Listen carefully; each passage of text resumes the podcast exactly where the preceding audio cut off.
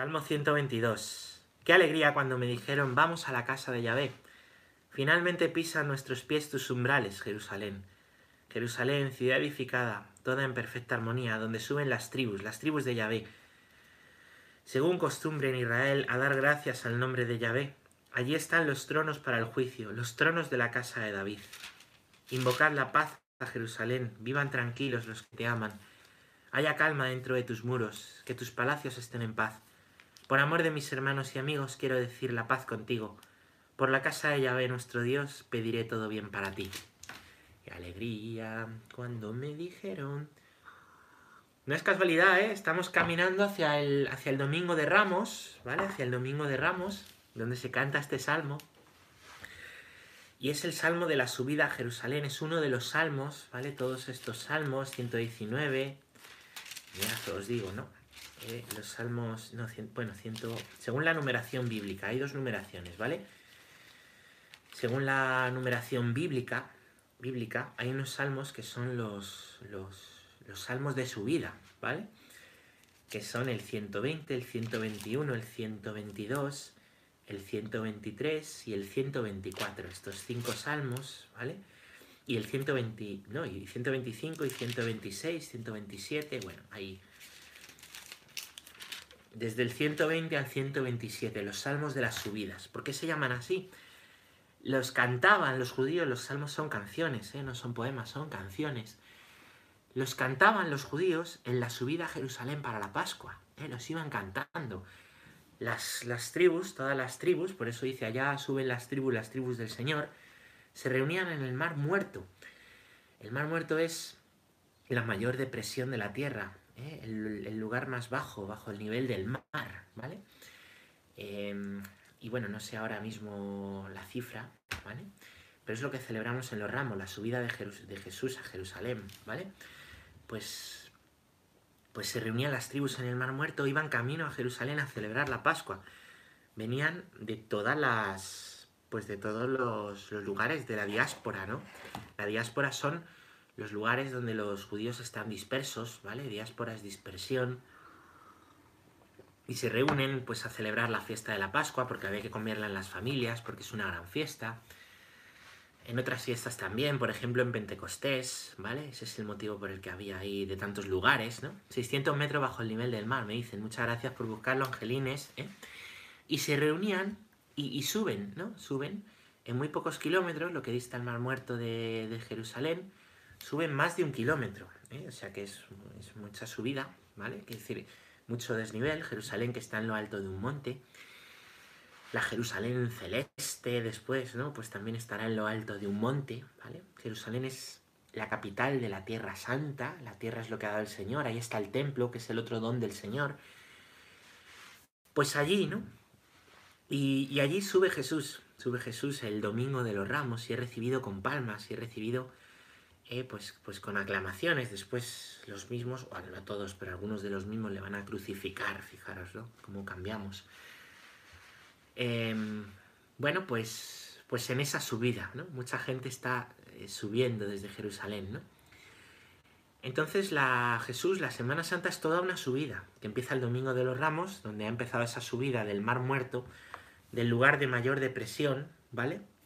Es toda una subida a otro monte, culmina el Viernes Santo, que es el Monte Calvario, que está fuera de Jerusalén, fuera de Jerusalén, fuera de la ciudad, como mueren los malos, ¿vale? Fuera de, fuera de la ciudad, como diciendo, este no es nuestro, renegamos de este judío, ¿vale?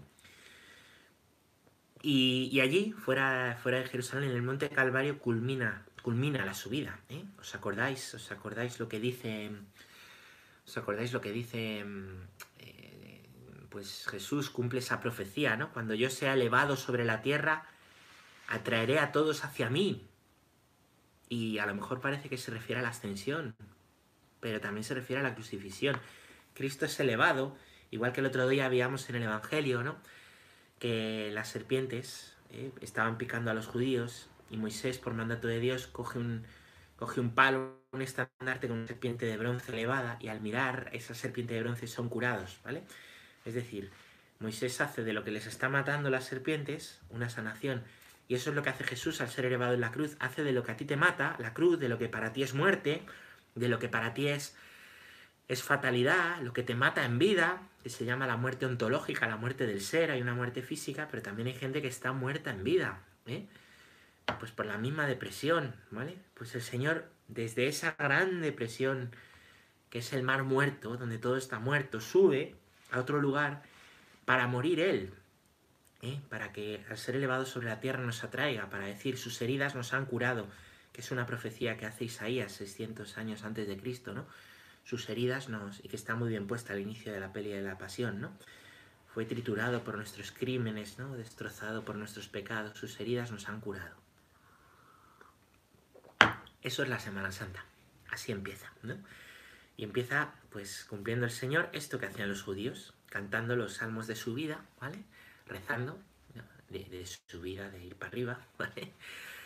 Eh, cantando los salmos de su vida, y, entrando en Jerusalén, ¿eh? Jerusalén, en ese lugar de la Tierra Santa. Bueno, pues no es casualidad, en las Biblias, Salmo 122, ¿vale? Paréntesis 121, esto lo podemos eh, aclarar un día, ¿no? Porque hay dos numeraciones. Y ahora sí, os pido perdón porque había empezado sin rezar. Soy muy despistado, muy despistado, ya veis. ¿eh? Y vamos a leer el punto número 67. Antes os decía que ayer estuvimos viendo cómo Cristo es la revelación definitiva. Ya no va a haber más profetas, ya no va a haber otro Mesías. Ya solo esperamos la segunda venida del Señor, ¿vale? La Pascua definitiva, que es el Apocalipsis, que es el, pues la, restauración completa y total, ¿vale? Y la salvación completa y total. Y, la Pascua, ¿no? Pues donde los, muertos dormidos eh, resucitan, la resurrección de los cuerpos, la resurrección de la carne que rezamos sin ser muy conscientes en el credo todas las domingos y que nos van a preguntar eh, otra vez en esta vigilia pascual, aunque sea a través de las pantallas, renovad vuestras promesas bautismales, lo que un día prometisteis o prometieron por vosotros los que más os querían, que eran vuestros padres y padrinos, lo vamos a renovar en Pascua y nos van a decir, ¿crees? ¿Crees en la resurrección? ¿Eh? ¿Crees en Jesucristo, vencedor de la muerte? ¿Crees en el triunfo, ¿no? Y en y en que la muerte ha sido vencida, la resurrección de la carne y la vida eterna. Eh, sí, creo. Sed muy conscientes, cada año lo renovamos, cada año lo decimos, cada año decimos, creo en la Pascua, en la Pascua definitiva, y esta Pascua es un anticipo. ¿eh? Pues porque está renovando y actualizando ya la, la, Pascua de Cristo, su muerte y resurrección, pues la estamos volviendo a vivir. Y es un anticipo de la Pascua definitiva, de la boda del Cordero y del cielo. ¿eh? ¿Creéis en eso? Sí, Oye, por eso hay que, rezar y formarse mucho, ¿no? Pues porque es que estamos continuamente diciendo cosas que ojalá hiciéramos vida, que ojalá hiciéramos vida, llevaríamos más esperanza al mundo, ¿vale? Así que bueno, bueno, pues, pues vamos allá, vamos allá. Y hemos dicho que no esperamos más relación, no habrá otra revelación, ¿vale? No habrá otra revelación, eh, ni más revelación pública. Pero ¿qué pasa con las revelaciones privadas? Eh, con las apariciones marianas o las apariciones a los santos o qué sucede. Vamos a verlo. Punto número 67. A lo largo de los siglos ha habido revelaciones llamadas privadas, algunas de las cuales han sido reconocidas por la autoridad de la Iglesia. Quiere eso decir que otras no, ¿vale? Estas, sin embargo, no pertenecen al depósito de la fe. Su función no es la de mejorar o completar la revelación definitiva de Cristo, sino ayudar a vivirla más plenamente en una cierta época de la historia, guiado por el magisterio de la Iglesia, el sentir de los fieles, el sensus fidelium, sabe discernir y acoger lo que en estas revelaciones constituye una llamada auténtica de Cristo o de sus santos a la Iglesia. Es fuerte. Continúa explicando un poco más. La fe cristiana no puede aceptar revelaciones que pretenden superar o corregir la revelación de Cristo la, revelación de que Cristo es la plenitud. En el caso de ciertas religiones no cristianas y también de ciertas sectas recientes que se fundan en semejantes revelaciones. Esto es muy interesante, vamos a ver. ¿Qué pasa con las revelaciones privadas? Eh? La Iglesia reconoce algunas, ¿vale? Reconoce algunas, pues por ejemplo Fátima o Lourdes, ¿vale? Eh, otras pues, pues hay que ver qué pasa, ¿no? Hay que ver qué pasa, ¿eh? pero es interesante, ¿no? Como pues Medjugorje es un sitio donde hay muchísimas conversiones y hace muchísimo bien, ¿vale? Eh, me parece que son seis las apariciones marianas eh, reconocidas, ¿no? También Lourdes, Fátima, La Saleta y no, recuerdo ahora cuál más, ¿vale? Eh, hay revelaciones pues también a los santos, ¿no? Pues a Santa Teresa, por ejemplo, a Santa Teresa se le, se le aparecía Jesús, ¿vale? Decía, ¿quién eres tú? dice, soy Teresa de Jesús. Y tú, dice, yo soy Jesús de Teresa, ¿no? Qué bonito. bueno, y, hay otras, pues, que, que, no son verdaderas. Y hay otras que, pues, la iglesia no dice si son verdaderas o no. No dicen y, bueno, y tiene que decirlo. ¿Por qué motivo? Pues porque cualquier aparición, ¿vale? No viene a corregir lo que ya ha dicho Jesús. No viene a corregir el magisterio de la iglesia. Primero son privadas, no son públicas, ¿vale? Cristo es público, el mensaje de Cristo es hasta los confines, ¿no? Las revelaciones son privadas, son privadas, ¿eh? Pues uno puede reconocerlas o, ni siquiera tener conocimiento de ellas, son privadas y no vienen a cambiar nada, no vienen a cambiar nada, no vienen a, mejorar nada, ¿no? ¿Eh? No vienen a completar, ¿no? No son una profecía más, un profeta más, ¿no? No, no buscan eso, no buscan completar, porque la revelación ya está completa, ¿vale? ya está completa. Vienen a ayudar a vivir más plenamente la revelación, la revelación definitiva, la de Cristo. ¿Cuándo la Iglesia puede reconocer una revelación privada? Pues cuando ayuda a vivir mejor la, revelación definitiva y pública, que es la de Cristo, ¿eh? que es la de Cristo, ¿vale?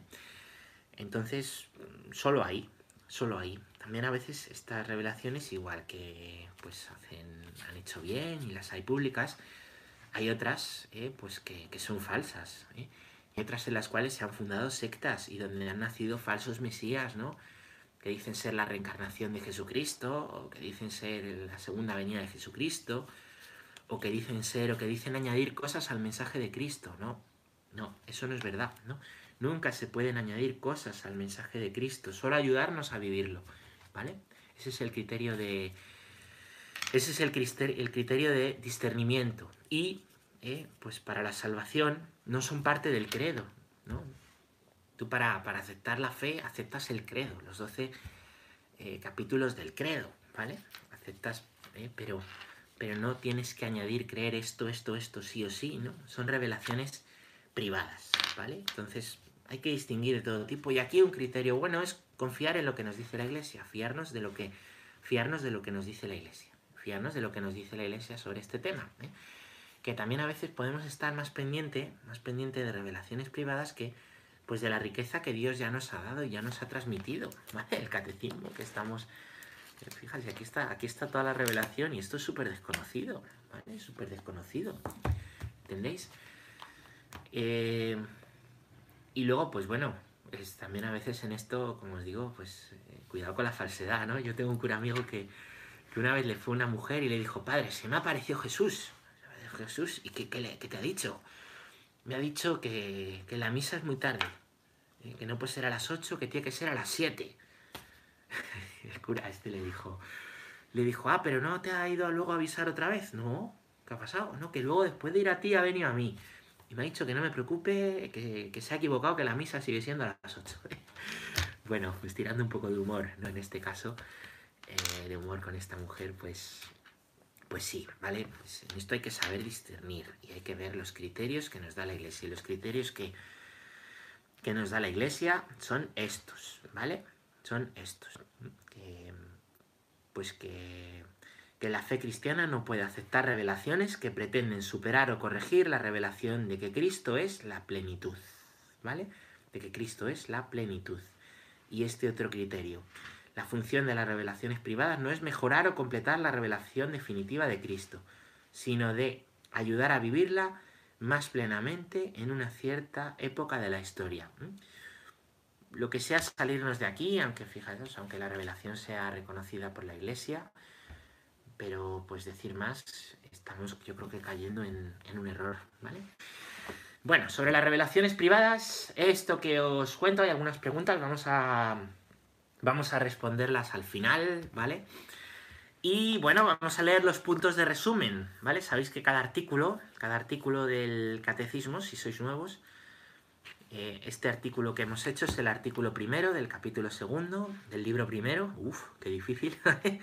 bueno, este artículo que es sobre la revelación de Dios, en el que hemos visto que Dios se revela por amor, que se revelan una serie de etapas en el Antiguo Testamento y que, que su revelación definitiva es en Cristo, pues se resume ahora en estos seis puntos del catecismo que vamos a leer así rápidamente a modo de recordatorio de estas últimas catequesis. Punto 68. Por amor, Dios, por amor, Dios se ha revelado y se ha entregado al hombre, por amor. De este modo da una respuesta definitiva y sobreabundante a las cuestiones que el hombre se plantea sobre el sentido y la finalidad de su vida. El hombre tiene sed de Dios, preguntas, busca sentido, ¿eh? El hombre busca del sentido. Pues el sentido ha venido en busca del hombre. Y Dios, por amor, se nos ha revelado. Punto número 69. Dios se ha revelado al hombre comunicándole gradualmente su propio misterio mediante obras y palabras. ¿eh? Dios se ha revelado así. Somos seres sensibles. Somos seres que escuchamos, que vemos, que tocamos, que gustamos. ¿eh? Entonces Dios, a través de obras y palabras, de obras y palabras, se ha ido revelando en la historia. ¿Por qué obras y palabras? Para que podamos comprenderlo. Si no, no podríamos comprenderlo. ¿Vale? Porque una revelación que fuera más allá de nuestros sentidos, ¿eh? más allá de nuestros sentidos, pues, pues es intangible, no, no sería más que mera teoría para nosotros, ¿vale? Pero no, no podríamos comprender bien ni conocer a Dios. Punto número 70. Más allá del testimonio que Dios da de sí mismo en las cosas creadas, se manifestó a nuestros primeros padres, les habló, les habló y después de la caída les prometió la salvación y les ofreció su alianza. Bueno, podemos llegar a Dios a través de las cosas sensibles, a través de lo natural, mirándonos a nosotros mismos, mirando quién es el hombre, la mujer, ¿vale? Y hay una primera revelación que se nos cuenta el libro del Génesis, después de la caída de Adán Dios dice y promete la salvación y promete una alianza. Punto número 71. Dios selló con Noé una alianza eterna, entre él y todos los seres vivientes. Esta alianza durará tanto como todo el mundo. La primera alianza es a Noé, ¿vale? El símbolo es el arco iris y es una alianza con todos los pueblos. Es que Dios ama a todos los pueblos, ¿vale? Y es para siempre, para siempre, no se va a acabar, nunca más, nunca más esto, nunca más, nunca más eh, el diluvio, ¿no? Punto número 72. Dios eligió a Abraham y selló una alianza con él y su descendencia, de la que formó un pueblo al que se reveló su ley por medio de Moisés. Lo preparó por los profetas para acoger la salvación destinada a toda la humanidad. Este punto 72 es como un resumen del Antiguo Testamento en un tuit. Mirad, ¿eh? qué buenos tuiteros los que hicieron el catecismo. ¿eh? Ya sabéis que el que el que estuvo al frente de, los trabajos para redactar el catecismo y, y, de las correcciones, ¿vale? Escuchando pues a las iglesias a las diócesis del mundo, a las congregaciones religiosas, ¿eh? a los movimientos, pues, y, bueno, a, los teólogos, a los exegetas, ¿vale? Y, estudiando todo el magisterio de siglos durante la iglesia, quien estuvo al frente de este trabajo fue Dal Joseph Ratzinger, ¿vale? Pues dice, ¿no? Este resumen del Antiguo Testamento. Dios eligió a Abraham, ¿eh? Abraham, el, el padre, ¿no? El padre de, pues de todo, ¿vale? Y Sara, y selló una alianza con él y su descendencia. Te daré una descendencia como las estrellas y como la arena. Abraham, después Isaac, después Jacob, son su descendencia. Reveló su ley después a Moisés por medio de Moisés, ¿vale? Eh, a Moisés pues le da las tablas de la ley, a Moisés le, le da la Pascua, ¿vale? Y Moisés no llega, ¿no? Conduce a su pueblo hasta la entrada de la tierra prometida y ahí queda, ¿no? Ahí muere. Esto también es una prueba. Tengo un profesor que me nos explicaba también es una prueba de la, verdad, ¿no? De la verdad de, la, de la verdad de la, de la historia de Moisés, que no es un mito, ¿no? Normalmente en los mitos el héroe lo pasa mal, las pasa, las pasa perro, pero al final, pues, pues, pues entra como héroe, ¿no? Y es nombrado héroe. Y, y Moisés es elegido, las pasa perro y muere, muere la entrada de la tierra prometida, no llega a entrar, ¿vale? Eso nos habla de que esto no es un mito, esto es más que un mito. Bueno.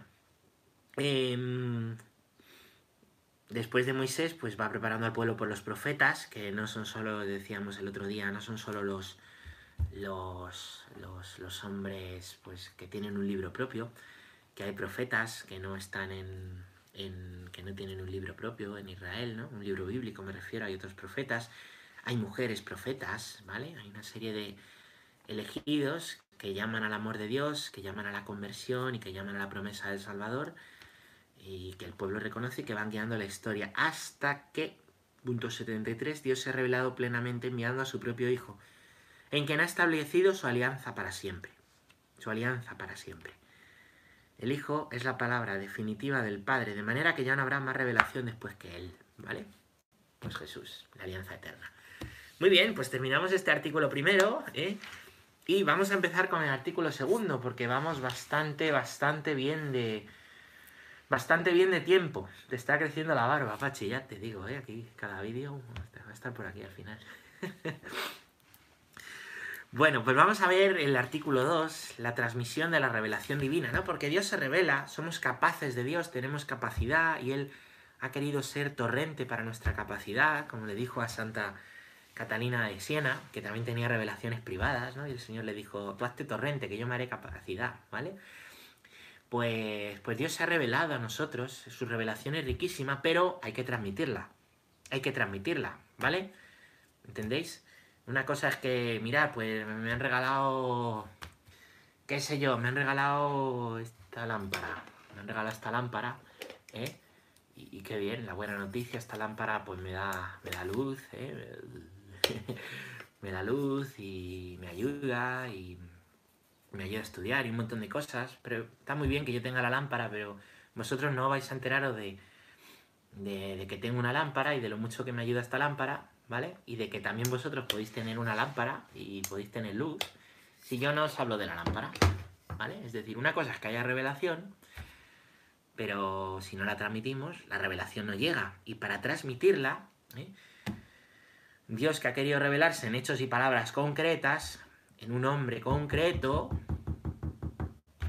pues sabe que somos eh, seres sensitivos, necesita de otros hombres concretos, hombres y mujeres concretos, ¿vale? Hombres en sentido genérico, que, que lleven esa revelación, que lleven esa revelación a otros, ¿vale?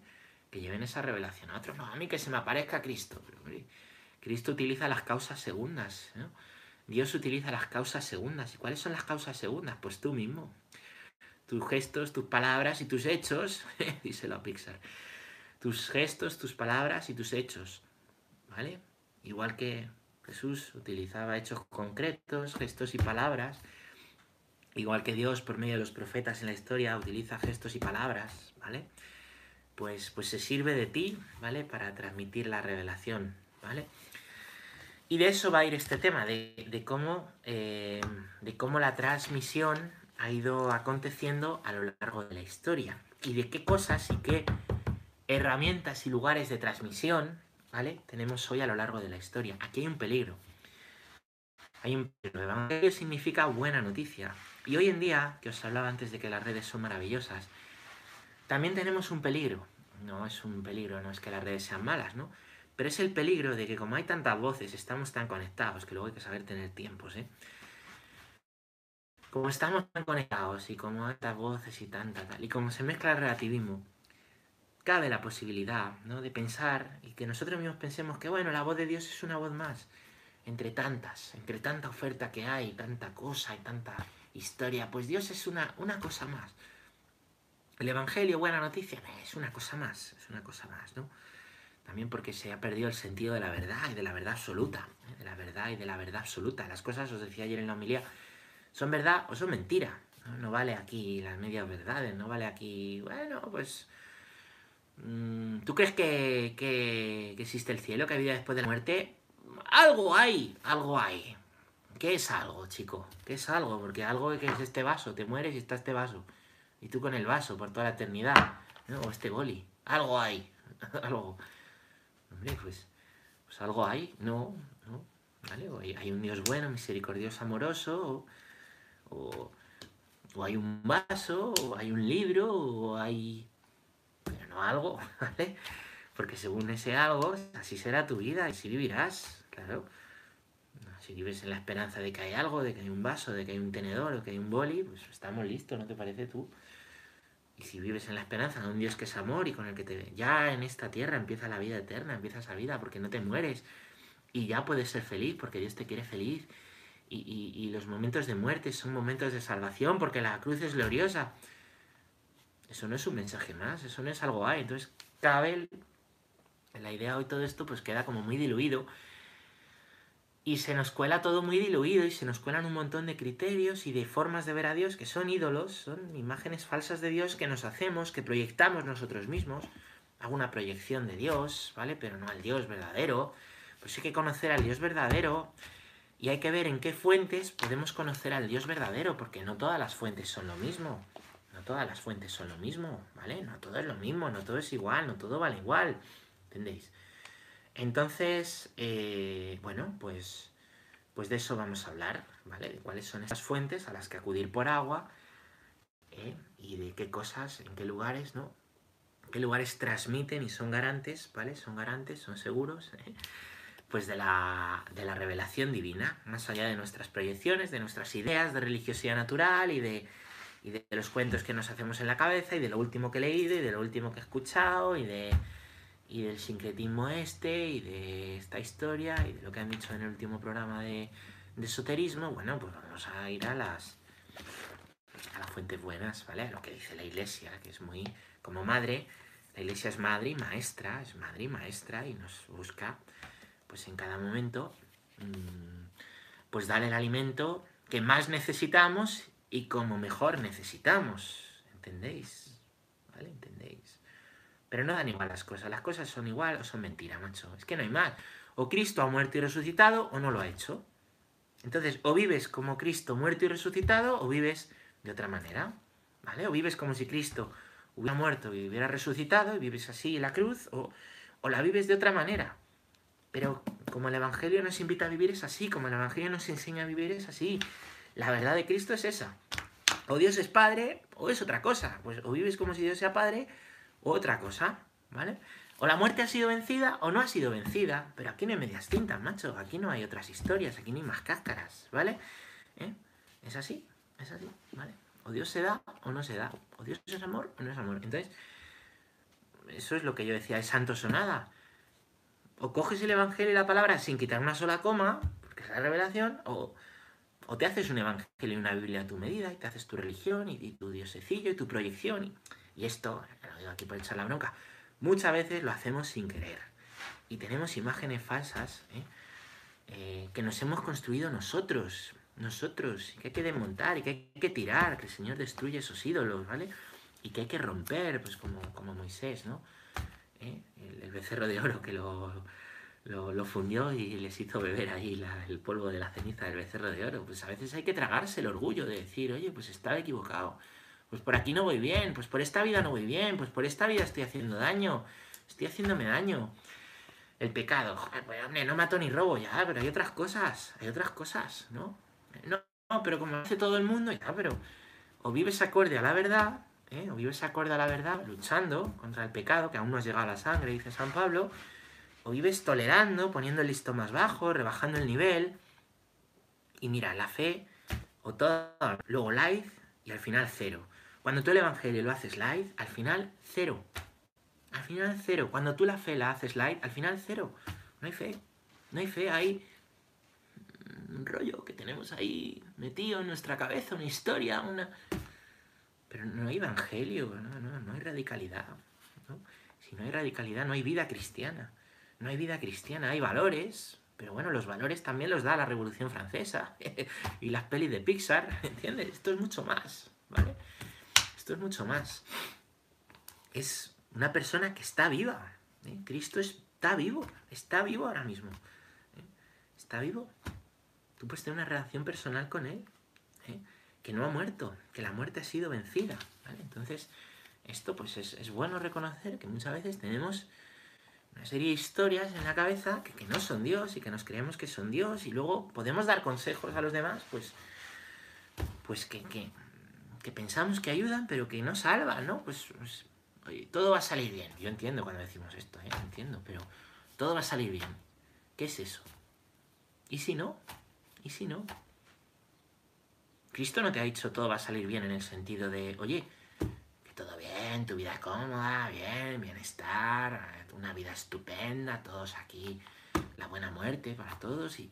No, no, es que a veces se dice, todo va a salir bien no sale bien, no sale bien. Lo mejor que podemos, eh, pues, yo creo para ayudar es, es hablar de la cruz, de la cruz gloriosa, de la cruz y de la resurrección. Ahí es donde todo ha salido bien, porque Dios ha cogido, esto lo digo muchos estos días, es que es fundamental y ha dado la vuelta, ha dado la vuelta, ha dado la vuelta. Pues yo esto lo digo mucho a la gente estos días, no sé si todo va a salir bien, como esperamos, pero, pero, pero agárrate a la cruz. Pero, pero, pero lo que ha salido bien es que el Evangelio es verdad, es que el Evangelio es cierto, pase lo que pase, suceda lo que suceda. ¿eh? Suceda lo que suceda, aunque suceda lo contrario de lo que quieres. Dios no te deja, vida está bien. Él está contigo y de eso de muerte Él va a sacar vida. Y pues mirar, seguir a Cristo es ser aprendiz de crucificado, como dice mi amigo Fernando. Ser aprendices de crucificados. ¿eh? Y de resucitados, claro, resucitado, ¿no? Pues que se manifieste en nuestro cuerpo el morir de Jesús para que el mundo viva, ¿vale? Y manifestamos la cruz para que el mundo viva. ¿eh? ser cristiano es aprender a, ser humilde, aprender a, al aparente fracaso, ¿eh? no al aplauso, sino aprender a fracasar. Cristo en la cruz fracasa, ¿vale? Y muriendo da la vida. Y eso es el Evangelio, eso es el Evangelio, ¿eh? eso es el Evangelio. ¿Para qué queremos una vida larga, 100 años, todo bien, si nos hemos olvidado de Dios? ¿Qué pasa luego? ¿Qué pasa luego? Si luego no morimos, ¿qué pasa? Se nos va esta vida ¿eh? Tenemos idea, bueno, pues esta vida bien y ya la otra un premio de consolación, ¿no? Al revés, si, esta es una preparación para la otra, es justo al revés. Todas esas cosas, pues, pues a veces se nos cuelan, tenemos que aprender a reconocerlas, tenemos que aprender a, a, desmontarlas. Cristo nada, Evangelio nada, Santos o nada. Así que bueno, pues, pues de cómo esto se transmite y de las fuentes seguras va este tema. Perdonad que me enrollo. Punto número 74, anticipo ya para mañana ir a tope. ¿eh? Dios quiere que todos los hombres se salven y lleguen al conocimiento de la verdad. Es decir, al conocimiento de Cristo Jesús. Es preciso, pues, que Cristo sea anunciado a todos los pueblos y a todos los hombres y que así la revelación llegue hasta los confines del mundo. Y aquí una frase del Vaticano II. Dios quiso que lo que había revelado para salvación de todos los pueblos se conservara por siempre íntegro y fuera transmitido a todas las generaciones. Dios quiere que todos los hombres se salven. No dice Dios, esto lo dice Timoteo, ¿eh? y lleguen al conocimiento de la verdad. No dice Dios quiere que todos los hombres tengan bienestar y, y tengan una vida cómoda y que ninguno se muera. No. Dios dice que todos se salven y lleguen al conocimiento de la verdad. A través, muchas veces, de como el mal está en el mundo y como la muerte ha entrado en el mundo, ¿eh? la muerte no es querida por Dios, la muerte es una consecuencia del pecado original, ¿vale? Pues Dios quiere que nosotros, que vivimos en medio de sufrimientos inesperados, ¿eh? como este bichito, que no es ni un bichito, que es algo tan pequeño que no está vivo, que nos creemos Dios y nos recuerda que nos creemos Dios y no nos somos, pues, pues lo que dice es que Dios quiere que todos los hombres que vivimos en el sufrimiento, que vamos a morir, nos salvemos, nos salvemos, y lleguemos al conocimiento de la verdad. ¿Para qué una vida ilusa, larga, buena y viviendo en la mentira? ¿Para qué? ¿Para qué una vida que no te salva? ¿Para qué una vida apoyada en un montón de cosas que, te dan seguridad?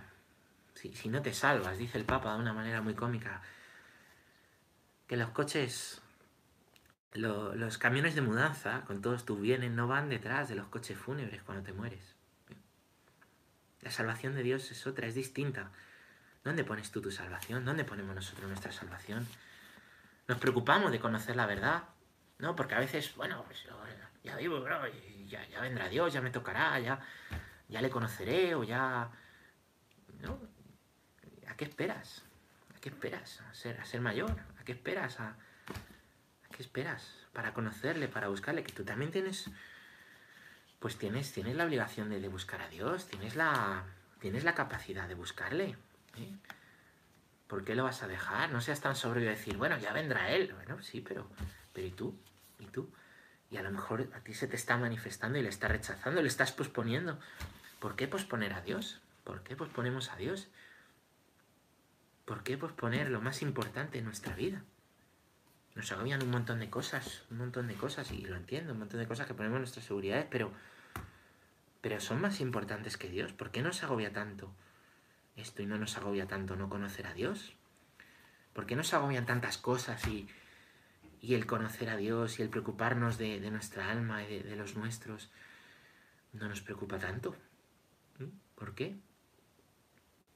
Pues porque en el fondo no hay fe, porque no tenemos ni la fe del grano de mostaza, porque vivimos diciendo que tenemos fe porque creemos que algo hay o creemos en un Dios que del que nos habla nuestra abuela, pero no vivimos como tal. Entonces pensamos unas cosas, decimos otras y hacemos otras, nuestra vida está dividida, no hay integridad de vida. Y para seguir al Señor, y Él lo enseña en la cruz, y lo vamos a aprender esta Semana Santa, hace falta integridad de vida, integridad de vida, ¿no? ¿Qué le pasaba a Pedro? Pues que Pedro decía una cosa, yo moriré por ti, yo no sé qué, y hacía otra, salía corriendo, porque no había integridad de vida. Porque Pedro decía que amaba mucho al Señor y que tenía fe, y no tenía fe. Y es el primer obispo de Roma después, y el primer papa. Pues no somos muchas veces así. Pues tenemos una obligación y una misión de buscar al Señor, de, de, tener una fe íntegra, de cuidar esa fe íntegra nosotros también, ¿no? De preocuparnos nosotros también, de, de la formación, de cuidar la oración, de, cuidar a los hermanos, ¿no? Pues bueno, pues también se nos han dado unas capacidades, ¿no?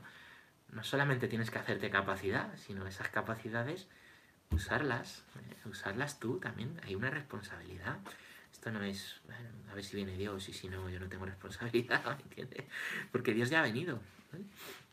Entonces, bueno, pues es preciso que Cristo sea anunciado a todos los pueblos, es preciso que sea a todos los pueblos. De esto vamos a hablar, de cómo la Iglesia trata y ha tratado a lo largo de 21 siglos anunciar a Dios a todos los pueblos, de qué modos, de qué maneras y de qué manera, como os decía, tenemos una responsabilidad nosotros que tenemos menos fe de la que decimos tener, podemos conocerle y amarle. Pero bueno, eso es otra historia y de eso vamos a hablar mañana, si os parece mañana, en el día